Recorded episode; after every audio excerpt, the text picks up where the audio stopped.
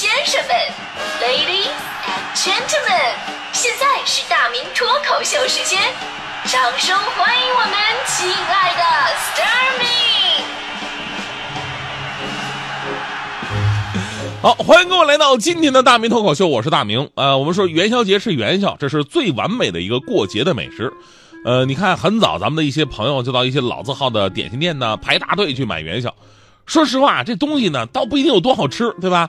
那就图个好意头、喜庆劲儿。大迪昨天就特别惦记我，说自己要在饭店吃饭，饭店呢最后上了一盘生的那个元宵，他立马就想到我了，然后打包带回家，煮好了，第二天给我带来了。当时我特别感动，我说这么粗糙的一个女子，竟然有个如此细腻的内心啊！看来我以前是误会她了呀。当时我怀着感恩的心，我咬了一口之后，我就问大迪。不是我说大迪，你那个你昨天在哪儿吃的饭呢？大迪说吃火锅啊。我说哦，那就对了。大迪，你拿回来的这个好像不是元宵，是鱼丸 而且还是墨鱼丸鱼丸元宵你都分不清楚吗？我果然没有没有误会你啊我。当然啊，像这种奇葩的人毕竟是少数啊。说到分不清楚，其实元宵节这一年来最常见的一大问题就是很多人分不清这个元宵跟汤圆儿。这两个东西到底有什么区别，对吧？每年呢，我都看到有人讨论。刚才咱们有一位听友，呃，还发微信说这汤圆，这汤圆跟元宵到底有什么区别啊？咱们说以前呢，北方人爱吃元宵，南方人呢爱吃汤圆啊。如果这两种没有一起吃过的，那确实容易混淆，啊，以为这就是同一种东西的不同叫法。但是呢，咱们说现在南北融合已经非常深了，元宵也好，汤圆也好，我们都经常吃，所以呢，对比一下，一下子就明白了。从技术层面来讲啊，元宵跟汤圆本来就是两种截然不同的东西。北方人称之元宵，做法是滚，所以呢也叫滚元宵；南方人称之为汤圆呢，做法是包，所以叫包汤圆。顾名思义啊，北方人制作元宵呢，是先把馅弄好，都是甜的，然后呢再切成小块然后呢扔在盛满糯米面的这个盆里边滚啊，一边滚一边洒水，最后呢滚成一个糯米球，所以叫滚元宵。南方人的制作汤圆做法有点像这个包包饺子啊，包包子那个感觉，就用筷子挑一团馅儿放在糯米面片上，再用双手边转边收口，搓吧搓吧就搓成一个汤圆了。当然了，我们说经过这么多年的演变跟改进，汤圆元宵的做法已经不分滚和包了，统一都是买啊，有钱就是可以为所欲为。是吧除了吃元宵汤圆啊，作为春节的最后的一个疯狂。这元宵佳节还有很多自己的风俗，比方说看花灯啊、猜灯谜啊。哎，咱们也说了，北京故宫今年是特意开放了夜场，而且是精细设计，你只能看见光，但是你看不见灯在哪儿，就好像故宫本身会发光一样。到时候你想象一下，这流光溢彩、美轮美奂，这以前皇上都想象不到的呀。就是您可以关注一下啊。我估计大多数朋友咱咱们都没买着票，对吧？那也没关系，这个打开朋友圈。去的人他一定会在上面使劲嘚瑟的，你看着他们嘚瑟就好了，然后你默默的自己发一个朋友圈，哎呀，正月十五还要加班，真的是好累心呢。啊，这个去不了呢，咱也没关系，咱们可以看央视的元宵晚会。刚才也跟大家伙介绍了，今年是大咖云集，看点多多。哎呀，想想我从小我都是看春晚长大的，但是我竟然没有看过元宵晚会，这是个巨大的遗憾。倒不是说说这些年元宵晚会不好啊。而是小的时候呢，每次快到元宵节了，就说明快开学了，所以那会儿呢，都是别人在看元宵晚会，只有我在与作业狂欢。啊，所以这今今今年不用写作业，我打算看一看。其实我想说的什么呢？就是我们应该重视每一个中国的传统节日。这么多年，好像年轻人对洋节更喜欢，商家也更愿意炒作西方的圣诞节啊、情人节啊。其实您回头想一想，中国难道没有这些节日吗？有。只是有些意义啊，都藏在节日的背后的传统文化当中了。你不去了解，就根本不知道传统节日的传统到底是什么。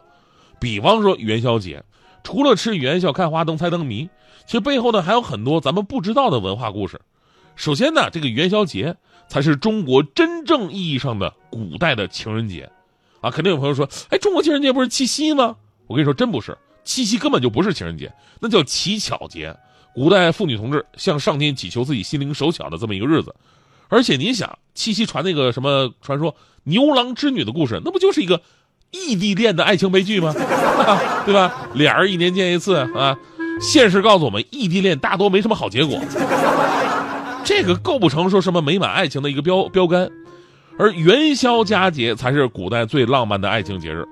古代封建时期，那时候年轻女孩呢没出嫁的，她不允许外自外出自由活动，但是只有过节的时候呢，他可以结伴的出来玩。那元宵节赏花灯正好是一个呃交朋友的一个机会。未婚的男女啊，借着赏花灯的名义啊，也可以顺便为自己物色对象。所以呢，看灯猜谜啊，只是给自己寻求配偶，找一个听起来有文化的借口而已，对吧？其实都是去啊求偶去了，是吧？无论是从欧阳修的什么“月上柳梢头，人约黄昏后”，还是辛弃疾的“众里寻他千百度，蓦然回首，那人却在灯火阑珊处”，说的都是描述元宵节情人相见的这么一个意境。那中国很多的戏曲当中呢，也有元宵节情人相会的故事，呃，所以说元宵节才是中国的情人节，而不是七夕。呃，说到元宵节，您不知道习俗呢？还有这个契丹人的放偷节，啊，放偷是什么意思呢？就是到这一天呢，你可以随便去别人家偷东西，偷东西，然后政府不管，被偷的人呢，他也只能笑脸相迎，不能报案，啊，你实在不服的话，你可以再去偷回来。甚至还可以偷个媳妇儿啊！真的，这个现在看起来非常剽悍的风俗呢，也有自己存在的理由啊。首先呢，咱们说的是那时候辽金时期的契丹啊。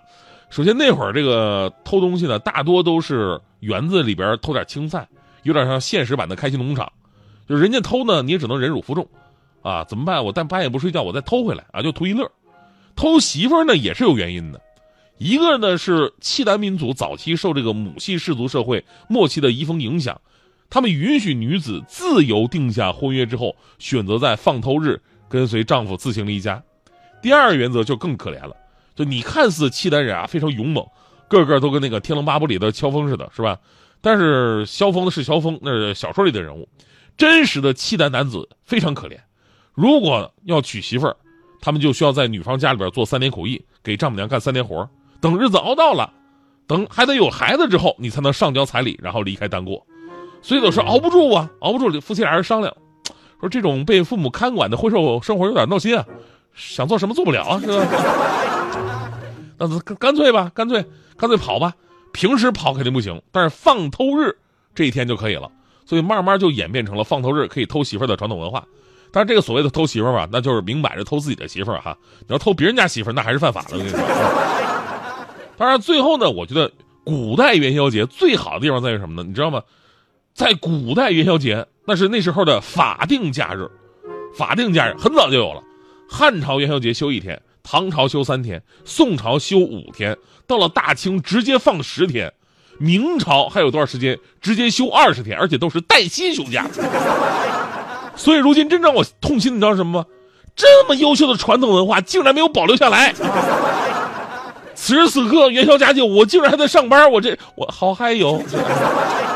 所以说了这么多，我就想说呀，不要把所有的情人节啊，不要把所有的节都当成情人节过。虽然说元宵佳节真的是情人节，是吧？也不要认为过节的意义就是放假。虽然说元宵节真的应该放假。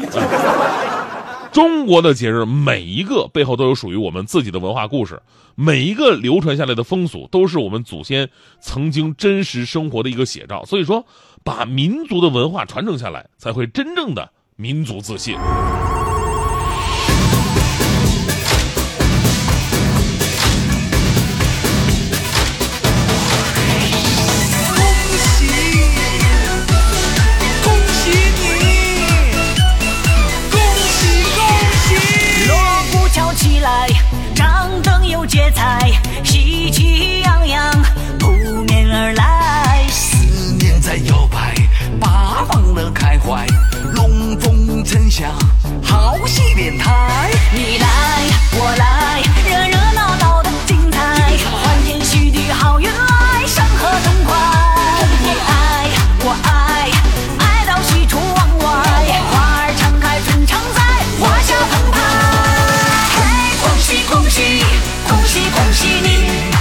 龙凤喜事精神爽恭喜恭喜你嘿恭喜恭喜恭喜恭喜你春风得意马蹄疾恭喜恭喜你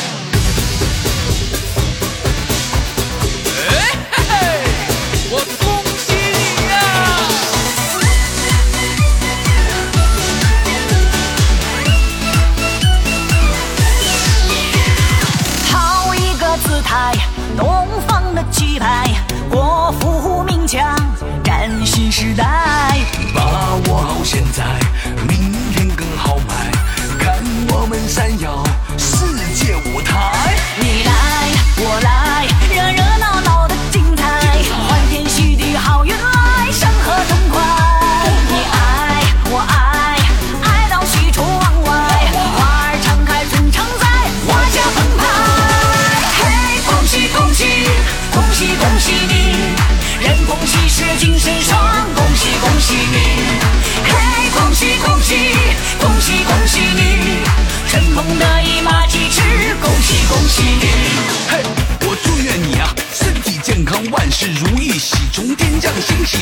喜，气盈门，好事成双，好人好运，金玉满堂，三载飞扬，如愿以偿。